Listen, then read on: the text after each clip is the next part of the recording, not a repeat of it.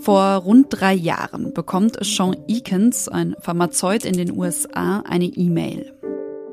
Absender, ein Schweizer Labor, das sich mit der Gefährdung durch atomare und chemische Waffen befasst.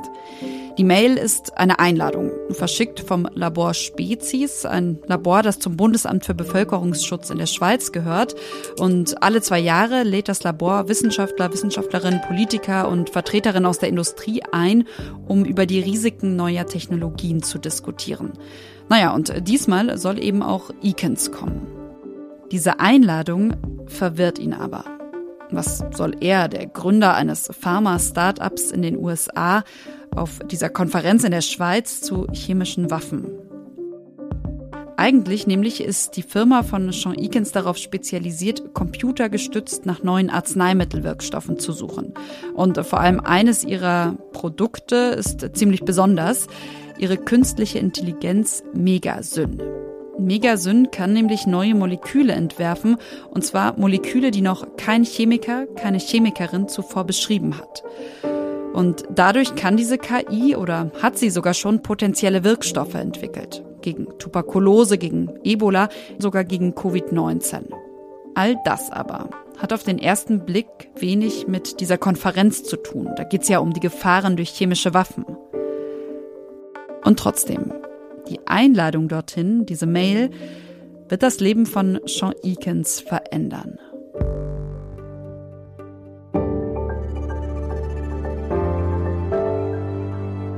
Es ist Samstag, der 8. April. Ich bin Konstanze Keins und begrüße Sie zu dieser Sonderfolge von Was jetzt, dem Nachrichtenpodcast von Zeit Online. Eine Sonderfolge, die wir auch deshalb jetzt machen, weil gerade ein offener Brief um die Welt geht. Vielleicht haben Sie davon gehört, gelesen. Ein Brief, in dem unter anderem Tesla-Chef Elon Musk, Apple-Mitgründer Steve Wozniak oder Denker wie Yuval Noah Harari warnen, dass künstliche Intelligenz tiefgreifende Risiken für die Gesellschaft und die Menschheit berge. In dem es aber auch heißt, die Menschheit kann mit KI eine blühende Zukunft genießen. Naja, dieser schmale Grat, der wird sich auch noch in der Geschichte von Sean Eakins zeigen. Während manche sich also gerade ernsthafte Sorgen machen, andere ChatGPT bitten, Witze zu erzählen. Bitte erzähle einen kurzen Witz. Wie nennt man einen Boomerang, der nicht zurückkommt? Ein Stock? Wollen wir in dieser Spezialfolge darauf schauen, wo künstliche Intelligenz zu einer Gefahr werden kann und was es jetzt braucht, damit wir KI eher als Chance begreifen. Und damit begrüße ich Sie nochmal, aber nicht nur Sie, sondern auch meine Kollegin Eva Wolfangel zu dieser Sonderfolge von Was jetzt? Eva ist bei Zeit Online im Digitalressort und schreibt seit vielen Jahren auch über das Thema künstliche Intelligenz. Hallo Eva. Hallo.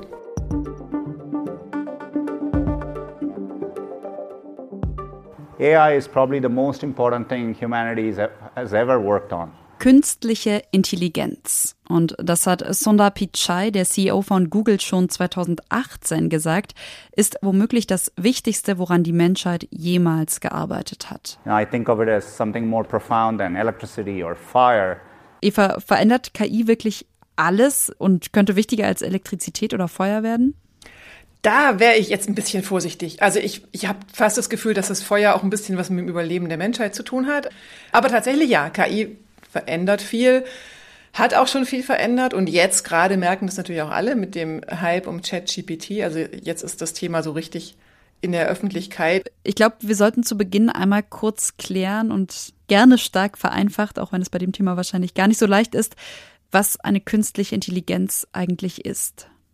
Ja, das ist natürlich ein super Einstieg, weil darüber kann man ewig reden. Ähm, das gibt auch unendlich viele Diskussionen und Streit darum, weil es nicht eindeutig definiert ist. Also noch äh, vor äh, zehn Jahren oder 15 wurden Dinge als KI bezeichnet, die heute die man heute vermutlich nicht mehr als solche bezeichnen würde, weil sie ganz einfache, man sagt regelbasierte Programme sind. Also da schreibt jemand ein Programm und man kann genau vorhersagen, was dieses Programm dann tut, wenn, wenn man es äh, laufen lässt. Meine Definition, und auch die ist aber nicht äh, unumstritten, sind sogenannte selbstlernende Systeme. Und auch der Begriff ist nicht unumstritten, weil die Frage ist, ähm, was genau ist eigentlich Lernen und können Maschinen überhaupt lernen? Und ähm, um das vielleicht runterzubrechen, wie die lernen, in Anführungszeichen, ist die werten große Mengen an Daten aus oder bekommen große Mengen an Daten vorgesetzt in, mit verschiedensten, äh, verschiedensten Kategorien oder auch ganz offen und finden darin Muster. Also es sind statistische Verfahren, die Muster in großen Datenmengen finden und dann daraus je nach Fragestellung und Anwendungsfall verschiedene Schlüsse ziehen. Und deswegen sagt man lernen, weil die selbst Muster finden. Und ähm, ganz spannend ist, dass diese Systeme oft auch Muster finden, die uns Menschen überhaupt nicht intuitiv sind. Also man hat sich zum Beispiel gezeigt bei diesem Go-Spiel, das war ja das letzte oder eines der letzten Male, als KI groß durch die Medien ging. Da hat ja ein System des maschinellen Lernens hat den besten, weltbesten Go-Spieler geschlagen. Ein Spiel, von dem man ja sagt, dass es noch komplexer als Schach sei, richtig? Genau, also genau. Schach, den Erfolg hatte KI ja schon eine ganze Zeit lang vorher, dass die Schachspieler, die auch die weltbesten SchachspielerInnen besiegt worden sind. Und jetzt äh, ging es dann um Go vor ein paar Jahren, auch sehr kompliziert. Und ähm, ja, da gibt's ausgefeilte Weltmeisterschaften und auch ausgefeilte Strategien und, und so weiter. Und da haben die BeobachterInnen, die sich mit dem Spiel auskennen, gesagt, hui, dieses System macht ja ganz seltsame Züge. Das würde ein Spieler nie und immer machen. Das, das ist bestimmt ein grober Fehler. Und am Ende hat das System aber damit gewonnen. Das heißt, es hat in diesen massiven Datenmengen, in dem Fall waren das eben unendlich viele, nicht un, aber also endlich viele Go-Partien, die es schon gab. Und dann hat das System gegen, also eine KI gegen eine andere KI gespielt, um noch besser zu werden im Training. Und dabei hat diese KI einfach ein Muster entdeckt, was uns Menschen noch nicht aufgefallen war. Aber es ist ja offenbar da, weil es hat ja dazu gereicht, um den weltbesten Go-Spieler zu bezwingen der Hype um KI hat gefühlt noch mal so einen Schub bekommen, als letztes Jahr im Herbst ChatGPT rausgekommen ist. Ich glaube, viele von Ihnen haben damit wahrscheinlich schon rumgespielt, äh, wissen, ChatGPT kann natürlich nicht nur Witze erzählen. Äh, ich würde sagen, Eva, für alle, die die KI noch nicht selbst ausprobiert haben, lass uns ChatGPT doch mal sozusagen live vorführen. Äh, hast du irgendeine Frage, die dir im Kopf rumgeistert? Lustigerweise, ich kann gerne mit einem aktuellen Beispiel kommen. Äh, ich habe neulich geschrieben über ein Unternehmen aus China oder ein chinesisches Unternehmen, was eine KI als CEO zu CEO ernannt hat. Und da ist mir eingefallen, also das ist eine total blöde Idee, so ist in die Richtung geht auch mein Artikel dazu. Okay, trotzdem, ich gehe ganz kurz rein. Warum eine KI-Chefin? Also mir fallen jetzt vor allem erstmal so Marketinggründe ein die Hoffnung, und so hat es dieses Unternehmen auch begründet, ist, dass durch rationale Entscheidungen und ohne die Emotionen, die Menschen haben, dass dadurch die Geschäfte besser laufen und dass sie auch fairer ist, für faire Arbeitsbedingungen äh, sorgt. Und da habe ich schon vor zehn Jahren drüber geschrieben, über genau diese Hoffnung und dann dachte ich, okay, ich weiß zwar, ChatGPT ist nicht mit dem Internet verbunden, das sagt es einem auch gerne, aber ich teste mal, ziemlich sicher hat es in den Trainingsdaten diese ganzen Artikel von vor über zehn Jahren, wo eben das schon mal diskutiert worden ist, ob eine KI eine bessere Personalchefin sein kann. Und habe dann also, und das kannst du jetzt auch mal machen, wenn du möchtest, wenn wir es live probieren wollen. Mhm, ich habe äh, ChatGPT hier auch schon offen. Sehr gut. Äh, musste zweimal bestätigen, dass ich ein Mensch bin, fand ich ganz lustig, aber kann jetzt was eintippen. Und vielleicht schon mal vorab für Sie. ChatGPT kann nicht sprechen, aber äh, wir haben auch wieder mit Hilfe sozusagen von KI das, was ChatGPT uns geantwortet hat, uns dann nochmal vorlesen lassen. So, Eva, deine Frage. Also sinngemäß war die Frage, ähm, wer, welche WissenschaftlerInnen haben denn vor etwas mehr als zehn Jahren sich mit KI und Personalauswahl beschäftigt? Es gibt mehrere Wissenschaftlerinnen, die sich vor etwas mehr als zehn Jahren mit KI und Personalauswahl beschäftigt haben. Einige davon sind erstens Dr. Frieda Polle. Ja, so eine ähnliche Antwort habe ich auch bekommen. Dachte, boah, cool, das klingt ja so richtig, als hat es genau die Leute gefunden, die ich gesucht habe, auch wenn die mir die meisten Namen nichts gesagt hat. Frieda Polly hatte ich übrigens auch. Und ja, dann habe ich gedacht, komm, ich mache es mir noch einfach gesagt, gib mir noch mal kurz die Links zu den zitierten Stellen oder Links, wo ich was das nachlesen kann, wo die, diese WissenschaftlerInnen was dazu geschrieben haben. Und ChatGPT hat geschrieben, natürlich, hier sind folgende, sind die Links. Und dann habe ich die freudig angeklickt und kein einziger davon hat funktioniert, weil diese Quellen komplett erfunden waren. Und ich glaube, eine Sache wird an der Stelle auch schon ganz gut klar, nämlich dass eben nicht alles, was so ein Sprachmodell ausspuckt, auch wirklich stimmt. Aber ich finde trotzdem faszinierend, muss ich sagen, was da so rauskommt. Ähm, vielleicht kannst du uns einmal erklären, was da im Hintergrund passiert. Also wie funktionieren so Sprachmodelle?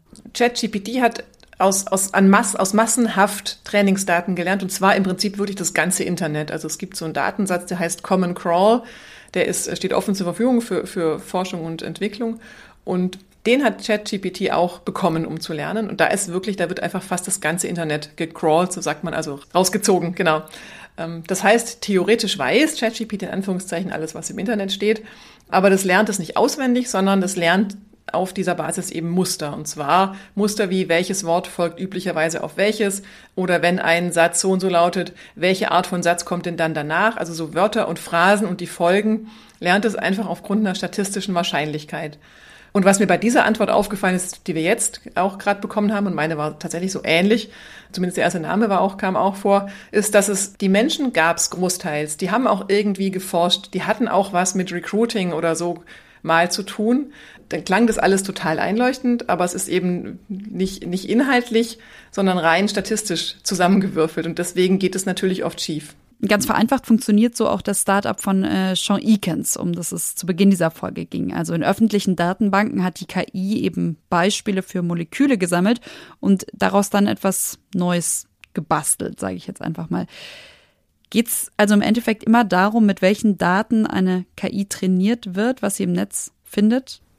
Ganz vereinfacht, genau. Also ich habe auch, ich kenne dieses Startup jetzt nicht, aber ich habe auch mal über Wirkstoffforschung und KI recherchiert. Und das ist viel einfacher, würde ich behaupten, zu lösen als Sprache, weil die Datenbanken gibt's ja und die sind also zum Beispiel, welche Moleküle gibt es, wie reagieren die miteinander und auch bei medizinischen Wirkstoffen, was, ähm, was wirkt wie.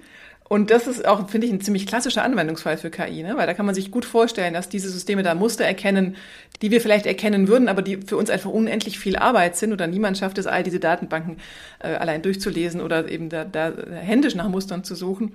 Und mir haben diese ForscherInnen gesagt, damit kann man eben die, die Auswahl reduzieren von interessanten Ansätzen. Ne? Da kommt immer noch nicht bei allem was raus, was funktioniert, aber man, ähm, man weiß halt, wo es sinnvoll ist, weiter zu forschen. Das ist quasi dann so wie der erste Schritt. Die KI macht einen Vorschlag, hier und daran könntest du weiterforschen und dann übernehmen Menschen und, und basteln daraus im Idealfall einen neuen Wirkstoff oder erkennen halt, es funktioniert nicht. Hm. Und ich glaube, man merkt ja an der Stelle jetzt schon, dass KI äh, einen unglaublichen Mehrwert schaffen kann. Also sowohl, wenn wir an dieses Startup von Sean Eakins denken, auch wenn ich daran denke, dass ich eigentlich äh, kaum Spanisch kann, aber mittlerweile so den einen oder anderen Text äh, ganz gut verstehe, wenn ich den einfach in so ein Übersetzungstool hau. Oder wir haben vor kurzem eine E-Mail von einer Hörerin bekommen, die ist Referendarin und bereitet mit ChatGPT ab und an mal auch Unterrichtsstunden vor. Ist also vielleicht schon was dran, wenn man diesen offenen Brief liest und dann zumindest diesen Einsatz findet, die Menschheit kann mit KI eine blühende Zukunft genießen, oder? Klar, KI hilft uns total viel. Ähm, eine blühende Zukunft mit KI, ja, das ist vielleicht ein bisschen blumig formuliert, ja, aber ähm, ich glaube schon auch, dass diese Systeme, auch die da jetzt entstehen, dass die viel auch zum Guten verändern können. Und jetzt kommt es eben darauf an, dass, dass wir entscheiden, was wir damit machen wollen und was vielleicht auch nicht so gut ist. KI kann also unglaublich nützlich sein. Vieles vereinfachen, manches erst ermöglichen. Krankheiten heilen. Aber genau diese Geschichte von Sean Eakins bzw. von seiner KI zeigt auch, wie schmal der Grad zwischen Chance und Gefahr sein kann.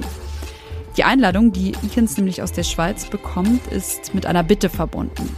Eakins und sein Team sollten ihre Software doch bitte so umprogrammieren, dass die KI nach Molekülen sucht, also das, was sie auch sonst macht, aber nach Molekülen sucht, die mit dem Enzym Acetylcholinesterase, ACHE, interagieren. Keine Sorge, das wird hier keine Chemiestunde, aber so viel, das ist ein Enzym bzw. Hemmstoffe davon werden zum Beispiel eingesetzt, um Altersdemenz zu verlangsamen. Aber dieses Enzym kann auch Ziel für chemische Nervenkampfstoffe sein, zum Beispiel VX, ein Stoff, der Menschen innerhalb von Minuten tötet. Naja, und für diese Konferenz in der Schweiz soll Ikens jetzt einen Test durchführen. Er soll mit seiner KI nicht nach Molekülen mit geringen Nebenwirkungen suchen, sondern das Programm umstellen. Und zwar auf maximale Toxizität. Am Abend ändern die Wissenschaftler eine Variable, über Nacht rechnet die KI und am nächsten Morgen sitzen Eakins und sein Team dann ziemlich fassungslos vor dem Ergebnis. Denn ihre künstliche Intelligenz äh, hat innerhalb von sechs Stunden diese Aufgabe gelöst und hat neue Moleküle entworfen, und zwar solche, die chemischen Kampfstoffen extrem ähnlich waren. Auch diesem sehr, sehr giftigen VX sehr ähnlich waren. Und das waren jetzt nicht zwei, drei Moleküle, die die KI da entworfen hat, sondern tausende neue Giftstoffe ja, man kann diese Systeme für das Gute und für das Schlechte nutzen. Und wenn die gute Wirkstoffe entwickeln können, dann können sie auch Vorschläge machen für giftige Dinge oder für chemische Waffen. Also von daher, ja, also ist, ist plausibel. gruselig und finde ich macht es auch schön deutlich für Menschen, dass also dass das halt passieren kann und dass diese Systeme da ähm, ja auch sehr mächtig sind, solche Zusammenhänge zu sehen. Und ja, dass wir wirklich gucken müssen, was wir damit machen wollen und was nicht. Und man muss auch gar nicht bei dem Beispiel mit den Molekülen bleiben. Ich glaube, es gibt eine ganze Reihe. Selbst der CEO von OpenAI, also der Firma hinter ChatGPT, sagt, und das ist erst ein paar Wochen her, wir müssen hier vorsichtig sein. We, we've got to be cautious here. And, and also, I, I think it doesn't work to do all this in a lab. You've got to get these products out into the world. And, and make contact with reality, make our mistakes while the stakes are low. Die Moderatorin hakt da nochmal nach, fragt, haben Sie denn Angst? Und selbst Sam Altman sagt, eigentlich zusammengefasst, ja. You're a little bit scared. A little bit, yeah, You personally. I think if I said I were not, you should either not trust me or be very unhappy I'm in this job. Eva, mit solchen Aussagen im Kopf und auch mit dem Brief von äh, Musk und Co., die jetzt eine KI-Entwicklungspause fordern, im Kopf müssen wir uns Sorgen machen. Also sind wir hier echt an einem Punkt, wo wir die Geister, wenn man dieses Bild benutzen will, wo wir die Geister, die wir gerufen haben, nicht mehr loswerden. Also loswerden tun wir sie natürlich jetzt sowieso nicht mehr.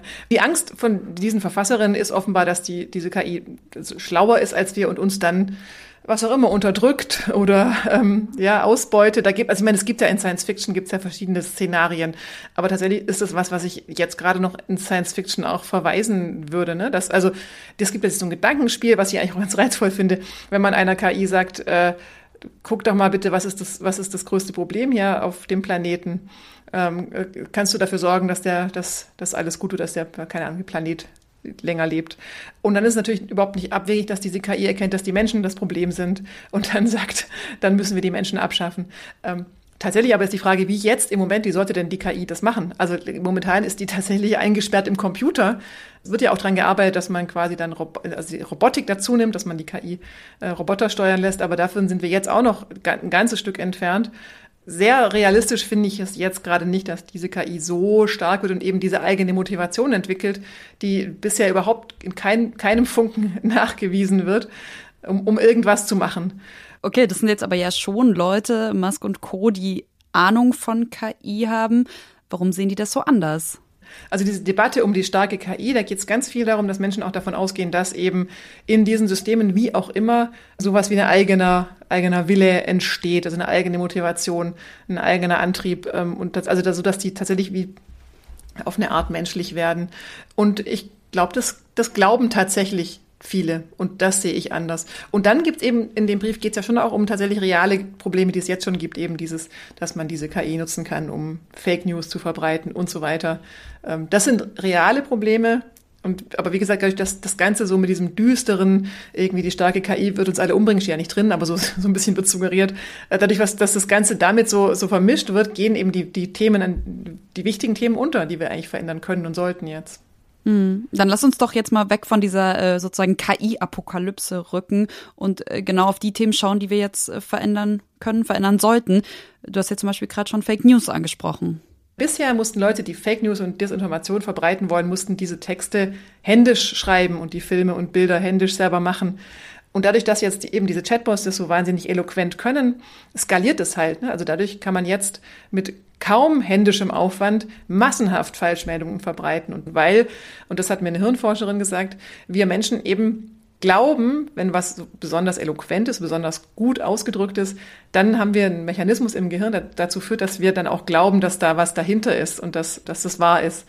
Da glaube ich, geht es einfach darum, dass wir Menschen jetzt lernen, dass die Systeme so sind und dass wir halt nicht alles glauben, was da noch so eloquent äh, geschrieben oder gesagt ist. Ne? oder noch so fancy aussieht. Also ich denke jetzt gerade an das Bild vom Papst in weißer Daunenjacke, das ja vor kurzem äh, rauskam, aber von der KI gemacht ja. wurde. Das wird ganz schnell gehen, glaube ich, dass wir da skeptischer sind und vorsichtiger. Und das ist auch eine gute Sache, ja. Das, das, das hilft auch. Ich meine, das Problem hatten wir ja schon. Fake News gab es ja auch schon. Naive InternetnutzerInnen, die alles glauben, gab es auch schon. Und vielleicht hilft es die aktuelle Entwicklung sogar, dass wir da ein bisschen vorsichtiger und aufmerksamer werden und dass es noch mehr auch in der in Schule und Ausbildung kommt, dass, dass Menschen kritischer werden, Sachen überprüfen. Jetzt gibt's aber ja auch Risiken, Herausforderungen. Da kann man jetzt nicht einfach sagen, na ja, ihr als äh, Bürger und Bürgerinnen, da müsst ihr jetzt eben so ein bisschen besser schauen, kann ich dem vertrauen? Ist das überhaupt plausibel? Gibt ja auch noch eine ganze Reihe anderer Risiken, oder? Seit vielleicht nicht zehn, aber mindestens sieben Jahren ist das ein Thema in der KI-Forschung oder bei Systemen des maschinellen Lernens, nämlich diese Sachen mit rassistischem Bias, diese Verzerrungen, die diese Systeme haben, die Ausgrenzung, die sie betreiben und auch dieses Machtverhältnis, was die natürlich total festigen. Das sieht man jetzt ja ganz extrem. Jetzt gibt es irgendwie drei große US-Tech-Unternehmen, die die großen Sprachmodelle haben und die großen Chatbots und die letztlich gerade die Welt verändern. Ne? Das hat eine ganz krasse Machtkonzentration. Man hat auch, wenn es um den Trainingsprozess von dieser KI ging, also bei ChatGPT ja zum Beispiel gehört, dass dafür auch Menschen in Kenia ausgebeutet worden sind, weil nämlich so Systeme auch manuelles Nachtraining brauchen. Also um sie noch besser zu machen, müssen Menschen sich Trainingsdaten anschauen und die auswerten. Und in dem Fall ging es darum, Hate Speech zu erkennen oder also schlimme Gewaltdarstellungen. Und die Idee von OpenAI war, dass diese Systeme, also das ChatGPT lernt, das selber zu erkennen, wenn es anfängt, in so eine Gewalt Geschichte zu kommen und deswegen sich quasi selber zensiert, solche Sachen gar nicht sagt. Aber dafür braucht es eben Menschen, die dem System helfen zu lernen, in Anführungszeichen, was genau Gewalt ist. Und da mussten Menschen in Kenia unendlich viele wirklich traumatisierende Inhalte lesen und waren auch Bilder dabei, auch anschauen, also wirklich von Folter, Vergewaltigung bis hin zu Mord. Und die Menschen haben gesagt, sie, sie können äh, nicht mehr schlafen, die gehen, ihnen gehen diese Szenen nicht mehr aus dem Kopf. Und es wird immer darauf rauslaufen, ne? dass das ein Macht, das ist eine Machttechnologie. Und da müssen wir, glaube ich, schon aufpassen. Was bedeutet denn aufpassen jetzt hier ganz konkret? Also ich glaube, das wird immer genau menschliche Kontrolle brauchen. Und ich glaube, was jetzt ansteht, ist tatsächlich, dass wir uns entscheiden als Gesellschaft, wenn wir das als Technologie haben wollen, die auch fair ist und, und für alle da ist, dass ähm, wir dann eben auch Geld reinstecken müssen in dieses manuelle Nachtraining und dass wir nicht sagen können, das machen halt die, die eh am Ende der Nahrungskette stehen, weil die machen es halt für wenig Geld. Also die haben es, glaube ich, für unter einen Dollar am Tag teilweise gemacht oder unter zwei. Das ist, glaube ich, das, was jetzt ansteht. Und diese Fragen, also auch wenn es darum geht, dass die Systeme unsere Arbeit effizienter machen. Also alles, was so Bildschirmarbeit ist, wird früher oder später automatisiert und wird, also wird einfach einen starken Effizienzgewinn bekommen. Und da ist auch die Entscheidung, ne, geben wir den weiter, also verteilen wir den an die gesamte Gesellschaft oder wer profitiert am Ende davon? Und all diese Fragen, glaube ich, müssen wir jetzt entscheiden, wenn das gut werden soll. Ich finde ganz interessant, dass du das jetzt so sehr äh, positiv geframed hast, also dass uns KI Arbeit abnehmen wird. Es wird Effizienzsteigerungen geben. Man kann es aber ja auch anders bewerten und ich finde schon verständlich, wenn sich Menschen Gedanken machen, was ist eigentlich mit meinem Job? Also zum Beispiel die Macher von ChatGPT selbst haben gerade eine Studie herausgebracht äh, und die zeigt, dass zum Beispiel Buchhalter, Mathematiker, Programmiererinnen, Dolmetscher, Schriftstellerinnen und auch du und ich, also auch Journalisten und Journalistinnen, äh, weniger gebraucht werden könnten.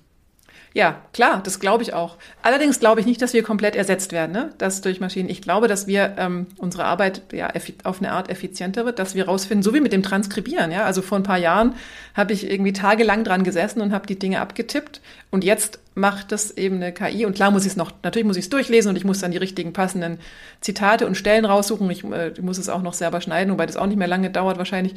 Dadurch ist mein, also mein Produzieren von Radiobeiträgen ist schon dadurch effizienter geworden. Und natürlich wird es so Menschen trotzdem noch brauchen. Also ich glaube, es wäre Unsinn zu sagen, die KI schreibt jetzt künftig die Zeitung, weil unsere Arbeit ja mehr ist als Schreiben, ja, sondern ist ja auch recherchieren, Themen einschätzen, Themen finden, die Knackpunkte bei Themen finden und so weiter und so fort. Und wenn man jetzt mal angenommen, annimmt, man liest zum Beispiel einen Leitartikel oder einen Kommentar, dann spielt es, finde ich, für mich als Leserin auch eine Rolle, dass das ein Mensch geschrieben hat. Ähm, ich will eigentlich keine Meinung in Anführungszeichen von der KI hören. Also ich glaube, wir werden nicht komplett abgeschafft, aber unsere Arbeit wird effizienter. Dadurch wird es dann wahrscheinlich weniger Menschen geben, die die Arbeit machen. Und dann ist halt die Frage, werden wir dann in der gleichen Arbeitszeit, die wir heute machen, einfach viel mehr Output produzieren zum gleichen Geld? Oder kann man es nicht auch so umorganisieren, dass wir einfach den gleichen Output produzieren, aber dafür weniger arbeiten fürs gleiche Geld, sodass wir quasi gesamtgesellschaftlich diese, diese Arbeitszeit und diesen Gewinn gesamtgesellschaftlich so umorganisieren, wenn der wirklich so kommt, wie jetzt die Menschen, die stark äh, überzeugt sind davon, ähm, dass alle davon profitieren, dass zum Beispiel die Arbeitszeit reduziert wird, dass wir dann wieder mehr Zeit ähm, für Zwischenmenschliches haben, weil das sind ja die anderen, ne? die Jobs, die, die nicht ersetzt werden, sind ähm, soziale Berufe, also alles, wo Menschen auf Menschen treffen. Ne? Oder äh, gar nicht unbedingt nur, wo Menschen auf Menschen treffen. Diese Studie zeigt zumindest auch, dass zum Beispiel Köche und Köchinnen, Kfz-Mechaniker, Mechanikerinnen weniger ersetzt äh, werden wahrscheinlich oder auch Jobs in der Öl- und Gasförderung oder in der Forst- und Landwirtschaft äh, weiterhin sehr wichtig sind und eben nicht von der KI erledigt werden können. Genau. Aber auch die, die halt bis jetzt gerade schlecht bezahlt werden. Ne? Also das finde ich, kriegt man bei vielen dieser Berufe, jetzt auch wenn ich an Kinderbetreuung oder Pflege oder sowas denke, das sind Sachen, das kann keine KI machen. Aber die sind auch schlecht bezahlt und vielleicht müssen wir das einfach gesamtgesellschaftlich dann aufwerten äh, mit dem Effizienzgewinn, den wir, den diese anderen Berufe haben. Und ich bin da gar nicht so kulturpessimistisch, dass es ganz viel Arbeitslose geben wird. Und ich glaube, also ich glaube, wir können das schon auch gut machen als Gesellschaft. Letztlich sind wir ja nicht ohnmächtig. Also wir haben ja Instrumente, demokratische Instrumente, solche Dinge sind ja politische Entscheidungen, die da auch anstehen, sowas mitzugestalten. Und deswegen finde ich es eben wichtig, solche Themen jetzt zu diskutieren.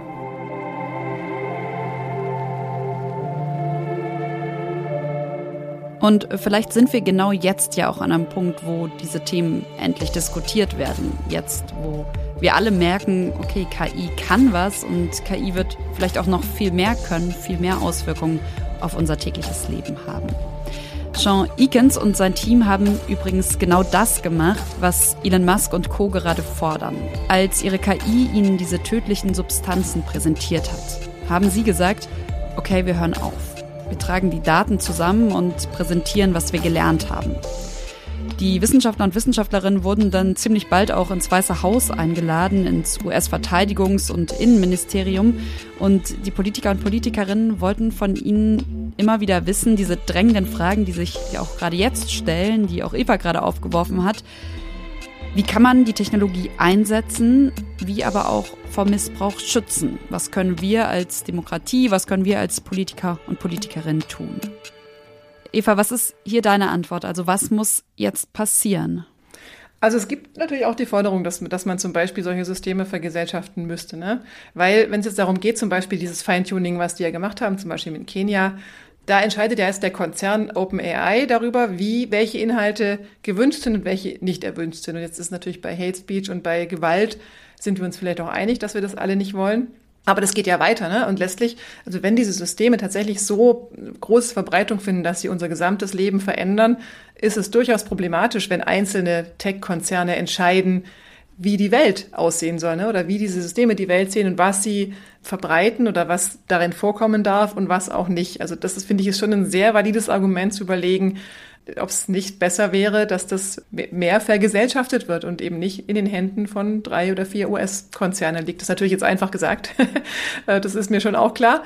Ähm, aber letztlich sind es so große Entscheidungen, die die gesamte Gesellschaft treffen, die eigentlich nicht einzelne Unternehmen noch dazu auf eine Art treffen sollen, dass wir eigentlich das nicht mal überprüfen können, ne? weil es ja immer noch verdeckt geschieht und nicht offen. Mhm. Es macht also durchaus Sinn, wenn äh, KI-Expertinnen und Experten fordern, was sie ja auch schon lange tun, dass man vor allem offenlegen muss, wie die KIs trainiert werden, damit man eben versteht, in Anführungszeichen, wie damit, was sie gefüttert wurden und äh, wie sie möglicherweise Entscheidungen treffen, wie sie funktionieren. Äh, jetzt ist Vergesellschaften natürlich irgendwie noch sehr weit weg, glaube ich. Was können denn Politikerinnen und Politiker jetzt gerade tun? Was muss von Seiten der Politik vielleicht auch passieren, damit eben diese Technologien auch ein Stück weit reguliert werden? Also erstmal glaube ich, sich wirklich informieren. Also das erlebe ich ganz oft in dem Tech-Bereich, dass die Politik leider wirklich nicht gut informiert ist. Und ich verstehe auch, dass es schwierig ist mit einem Feld, was sich so schnell bewegt. Aber ich glaube, wir müssen an einen Punkt kommen, wo Regulierung nicht mehr so dermaßen hinterherhinkt, wie sie es jetzt tut. Ist ja schon allein erstaunlich, dass sich die EU im Dezember 2022, also erst vor ein paar Monaten, erstmals überhaupt Regeln zum Einsatz von KI-Systemen gegeben hat, oder? Genau, also solche, solche Gesetze. Und dann merkt man eben, oh, die sind eigentlich, die, die decken bestimmte Fälle gar nicht ab. Was uns, glaube ich, allen klar sein muss, dass wir jetzt in diese Expertise investieren müssen, um eben rechtzeitig die richtigen Entscheidungen zu treffen und es zu lenken und es eben nicht so laufen zu lassen, ne, dass am Ende drei, vier große Tech-Konzerne wichtige Dinge entscheiden, die uns alle betreffen und die unser Leben dann wirklich stark verändern.